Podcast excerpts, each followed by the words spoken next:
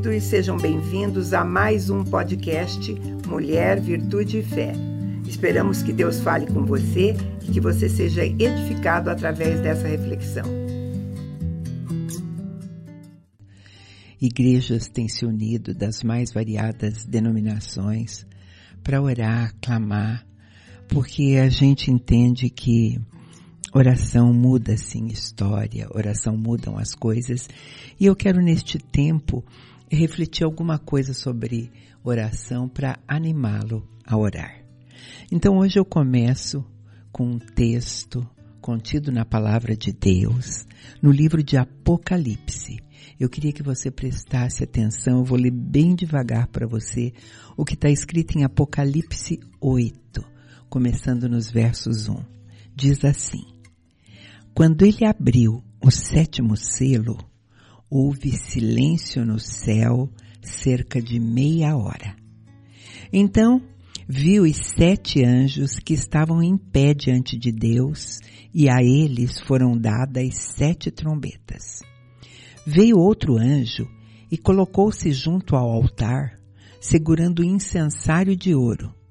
Foi-lhe dado muito incenso para que ele oferecesse sobre o altar de ouro que está diante do trono, juntamente com as orações de todos os santos. Da mão do anjo subiu diante de Deus a fumaça do incenso junto com a oração dos santos. E em seguida o anjo pegou o incensário, encheu-o com o fogo do altar e lançou-o sobre a terra. E houve trovões, vozes, relâmpagos e terremoto. Uau! Eu queria que você imaginasse essa cena. O céu em silêncio por meia hora, né? Sete anjos com sete trombetas, né? Toda a atenção dos céus naquele momento voltada para essa cena. Então, um anjo vem, recolhe todas as orações que o povo de Deus faz aqui na terra, contendo é, lamento, pedido, súplica, desespero, gratidão. Ele mistura tudo isso com incenso, apresenta isso diante do trono de Deus. Aí o silêncio se rompe e elas são atiradas de volta sobre a terra, com trovões, com relâmpagos, com terremoto. Será que a gente consegue ter uma visualização boa disso? Mesmo que não consiga, isso tem que nos animar a interceder tem que nos animar a acreditar que as nossas orações chegam aos céus todos os dias. E olha só o que acontece com elas lá, né? E por conta disso, eu acho que você pode acreditar sim que orações mudam história. Muda a história da nossa vida, da vida dos nossos amados, mudam histórias da nossa igreja, né? A oração vai fazer acontecer aquilo que de outro modo não aconteceria. Uau, tá muito bom. Mas mesmo sabendo disso, às vezes as, as pessoas têm alguns questionamentos sobre a oração. E eu gostaria de falar um pouco sobre esses questionamentos tão comuns, né? Que às vezes são impedimento para a gente desenvolver uma vida de oração. Então, uma coisa bastante, uma pergunta bastante corriqueira é: a oração faz Deus mudar de ideia? Bom, se eu passear pela Bíblia, né, em vários lugares, o que não, não, não dá tempo aqui, mas lá em Malaquias eu vou encontrar a seguinte frase de Deus a respeito dele: Pois eu, o Senhor, não mudo. Está escrito em Malaquias 3, 6. Pois eu, o Senhor, não mudo. Agora, quando eu estou lendo Oséias e eu vejo ele falando, colocando as necessidades deles diante de uma promessa de Deus que ia acabar é, com tudo, que ia destruir aquele povo ali, eu vejo Deus falando assim, está escrito lá em Oséias 11:8. Como eu te abandonaria, ó Efraim? Como eu te entregaria, ó Israel? Como te faria como Adimá ou como Zebuim? O meu coração se comove. As minhas compaixões despertam todas de uma só vez. Então, dois versículos onde, né, é, vamos ver a descrição de um lado de, de um Deus imutável. Nós temos um Deus imutável. E a gente vê uma passagem se contrapondo a isso, mostrando um Deus é, despertado por compaixão pelo povo dele, sendo afetado pelos sentimentos do povo dele. Parece filosofia, né? Só que não é. Né? É, porque muita gente já pensou isso. Se eu tenho um Deus que sabe com antecedência tudo que vai acontecer, a oração parece inútil. Se tudo o que acontece é de acordo com a vontade divina, a oração parece inútil. Mas a Bíblia nos mostra um Deus pessoal. Um Deus que ouve com atenção as orações e depois responde, de um jeito ou de outro. Nós acabamos de ler em Apocalipse, no livro de revelação, o que acontece com as nossas orações. E Jesus, quando veio trazer o reino até nós, ele orava ao Pai, né? E quando os discípulos pedem, ensina-nos a orar, próprio Jesus disse que, que Deus sabe de antemão todas as nossas necessidades. Mas ele continua dizendo que ele quer que a gente conte para ele. Né? E ele vai nos instruindo, ele está dizendo, olha, quando vocês orarem, não façam repetições vão, né? É, não se assemelhem a ele, porque o Pai conhece todas as suas necessidades antes mesmo de você pedir. Então, por que orar a um Deus que sabe todas as coisas? Porque Jesus trata isso como uma motivação positiva. Ele diz: orem. Deus quer que vocês orem, Deus quer que vocês peçam, porque Deus quer que seja assim.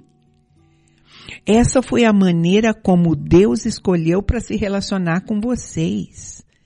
Eu não entro na presença de Deus orando para convencer a Deus das minhas necessidades para dizer o que eu preciso, porque ele sabe, ele conhece todas. Eu não oro para convencer. Quando eu entro na presença dele é porque ele pediu que eu fizesse isso, porque quando eu estou contando essas necessidades, eu estou dizendo, mas eu confio em ti.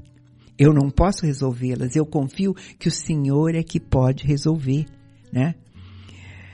Queridos, queridas, todos os grandes acontecimentos, aqueles que estão narrados na Bíblia, só aconteceram depois que o povo clamou, depois que o povo orou. E Deus estava vendo tudo, né? O êxodo, a caminhada no deserto, tudo isso, né? É, foi é, fruto de oração. A libertação do domínio da Síria, do domínio da Babilônia, a reconstrução do templo, todos esses acontecimentos foram colocados diante do clamor da oração. Porque do começo ao fim, a Bíblia descreve um Deus profundamente afetado pelas pessoas. Eu amo a, a oração de, de Josué, que, que debaixo de uma promessa, era vontade de Deus que ele ganhasse é, aquela batalha, sabe? Só que ele ia passar dias e dias lutando, era muita gente para ser derrotado. Ele vira e ora, ele dá uma ordem, sol, para aí, lua, para aí porque eu quero acabar com isso hoje. E, e Deus ouve essa oração, né? Nós temos um Deus que desejou que fosse assim o nosso relacionamento com Ele. Um Deus que se agrada quando a gente é, faz isso, né? O salmista diz assim, o conselho do Senhor é, é, é para os que o temem e Ele lhes dá a conhecer a sua aliança. Mas a gente também vai ver um Deus que se sente cansado e impaciente pela desobediência do povo. Lá em Isaías 42, 14, a gente vai ler assim: Por muito tempo eu me calei, eu estive em silêncio e me contive, mas agora darei gritos como aquele que está em trabalho de parto, gemendo e respirando ofegante. São palavras de Deus né? No Novo Testamento, ainda vai insistir para que as nossas orações façam a diferença para Deus e para o mundo. Mateus diz assim: Pedi e vos, e vos será dado, buscai e achareis, batei e a porta vos será aberta. Tiago diz que quando tem alguém doente, embora você tenha medicado, hoje nós temos uma tecnologia maravilhosa, continua valendo o que está escrito lá, que a oração da fé salvará o doente, o Senhor o levantará, e se houver cometido pecado, será perdoado. Ele dá, a Bíblia dá modelos e modelos de oração. Continuando em Tiago mesmo, ele disse, confessai vossos pecados uns aos outros, orai uns pelos outros para ser descurados. A súplica de um justo é muito eficaz, né? E ele diz que às vezes também o fato da gente não ter resposta ou não ter resposta do jeito que quer tem a ver com o jeito, com, com a maneira como nós estamos vivendo, né? E Timóteo 4,2 diz assim, cobiçais e nada conseguis, matais e invejais e não podeis obter, brigais e fazeis guerras, nada tendes porque não pedis. Ele vai dizer, vocês não têm porque não, vocês não pedem, ou vocês não têm porque vocês pedem errado. Mas nós temos um Deus que promete que todas as nossas orações não serão em vão no Antigo Testamento, no Novo Testamento, a gente vai ver resposta de oração para a pessoa se livrar da infertilidade. Sara orou assim, Rebeca, Ana, Isabel, né? Quando Deus envia Isaías para avisar para o rei Ezequias que ele ia morrer, o rei vai e ora e pede mais um tempo de vida. E Deus dá para ele mais 15 anos. Agora, a gente vai encontrar também Deus dando uma ordem para Jeremias, dizendo para ele parar de orar. Deus mandou três vezes Jeremias parar de orar, porque ele não ia alterar os planos dele de punir aquela nação rebelde. Então ele também deixou claro assim. Mas com outra nação, a gente vai ver que com Nínive, Deus se encheu de compaixão e deu mais uma chance. E a palavra diz que ele se arrependeu de ter desejado destruir Nínive, como ele tinha feito, né? Então, queridos, é, a gente vai ver no livro de Jonas, foi aquele que ele mandou para avisar o povo de Nínive, né? É, em Jonas 3, no verso 9, dizendo assim, Talvez Deus se volte e arrependa-se e afaste o furor da sua ira de modo que nós não morramos. E o 10 diz assim, e Deus viu o que eles fizeram, como eles se converteram do seu mau caminho. Então, arrependeu-se do castigo que lhe enviaria e não o executou. No Velho Testamento nós vamos ver muitas vezes Deus é, é, se arrependendo em resposta a um pedido.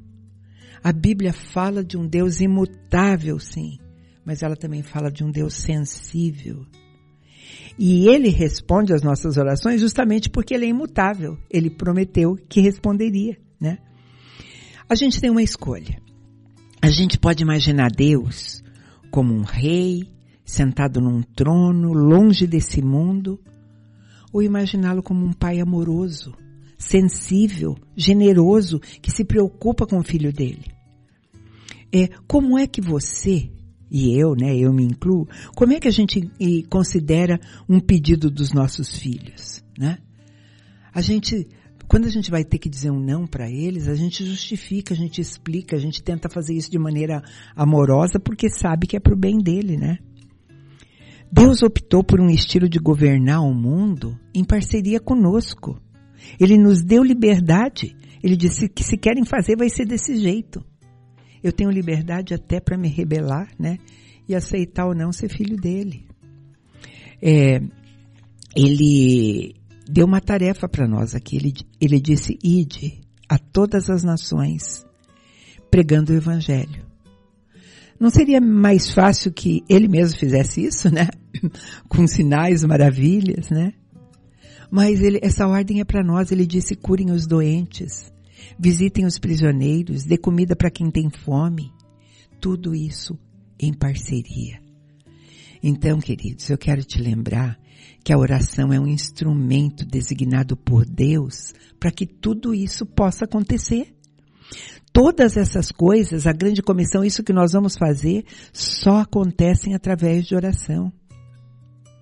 Durante 33 anos, Jesus ficou despido de todas as prerrogativas divinas.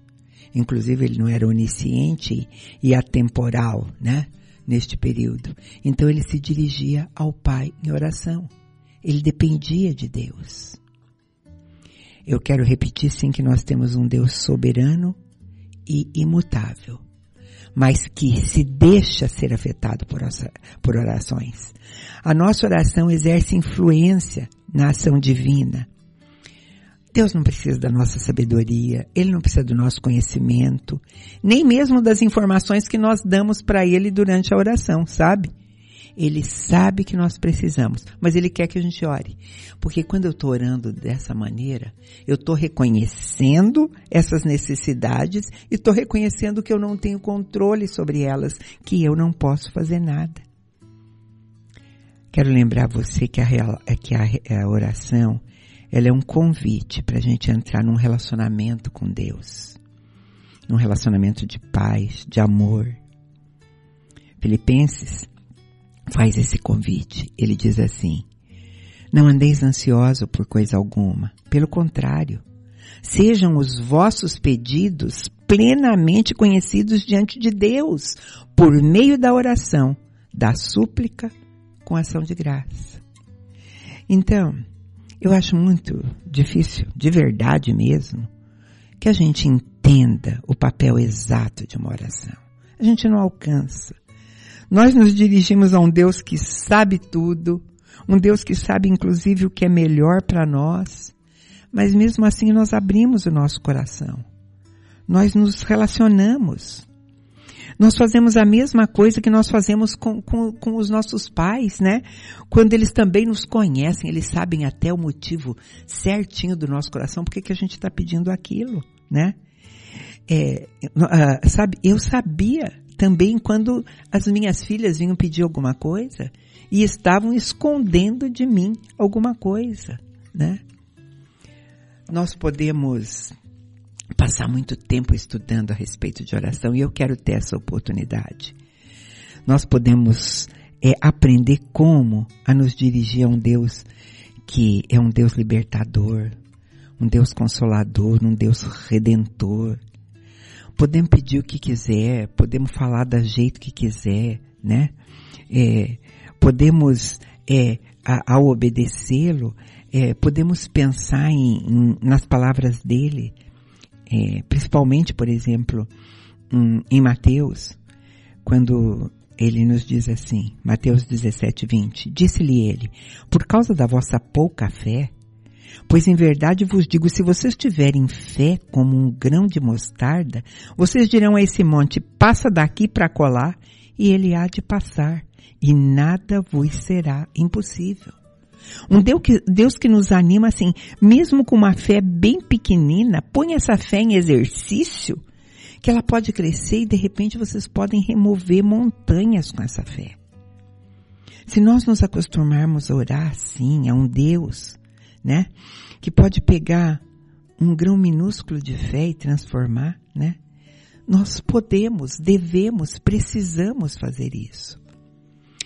Outra coisa, eu vou conversar com vocês muito sobre isso, né, nesses dias, se Deus permitir. Quero animar você a orar, porque Deus escolheu que a oração é um meio de se relacionar com Ele, né? Então, como é que você tem orado? a esse Deus que sabe tudo, né? Será que durante essa oração, às vezes, você pode é, orar para pedir a presença dele, né? Eu oro sabendo que ele é Deus poderoso, que ele é imutável, que ele está no controle de tudo, que ele sabe o que é melhor. Mas ele disse que eu preciso pedir, que eu tenho que saber quais são as minhas necessidades. E às vezes uma delas é a presença dele. Eu posso orar sim para que ele manifeste, porque a gente sabe que existe, é, ele está presente em todos os lugares. Ele é onipresente, ele é onipotente, ele está aqui. Você crê que ele está aqui agora? Onde eu estou, onde você está, ele está no nosso meio. Está escrito, Ele está aqui, Ele está em todos os lugares. Aí você diz, e por que eu preciso orar pedindo a presença dEle? Eu posso orar pedindo que Ele manifeste a presença dEle. Que eu possa sentir. E esse sentir são com os meus sentidos naturais. Através do cheiro, através do gosto, através dos ouvidos, através é sentir a presença de Deus. Vamos terminar essa conversa interminável, né? Pedindo para sentir a presença dele no nosso meio. Vamos fazer assim? E daí eu me despeço de você dessa maneira.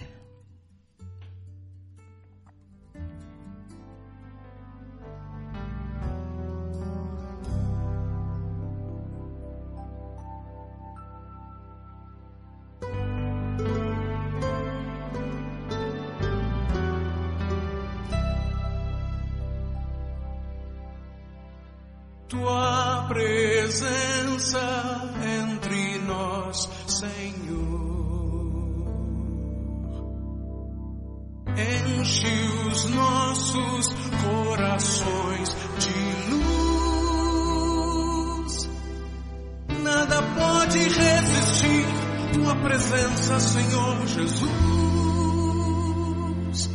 eu só quero estar bem perto de ti, Senhor.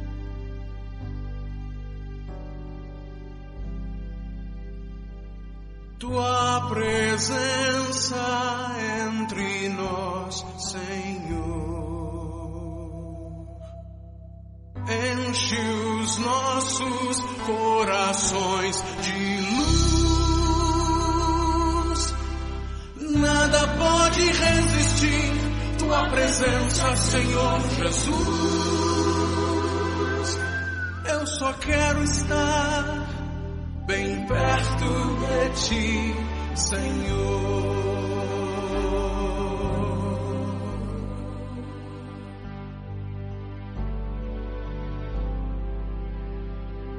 Quem há na terra que seja como tu, ó poderoso.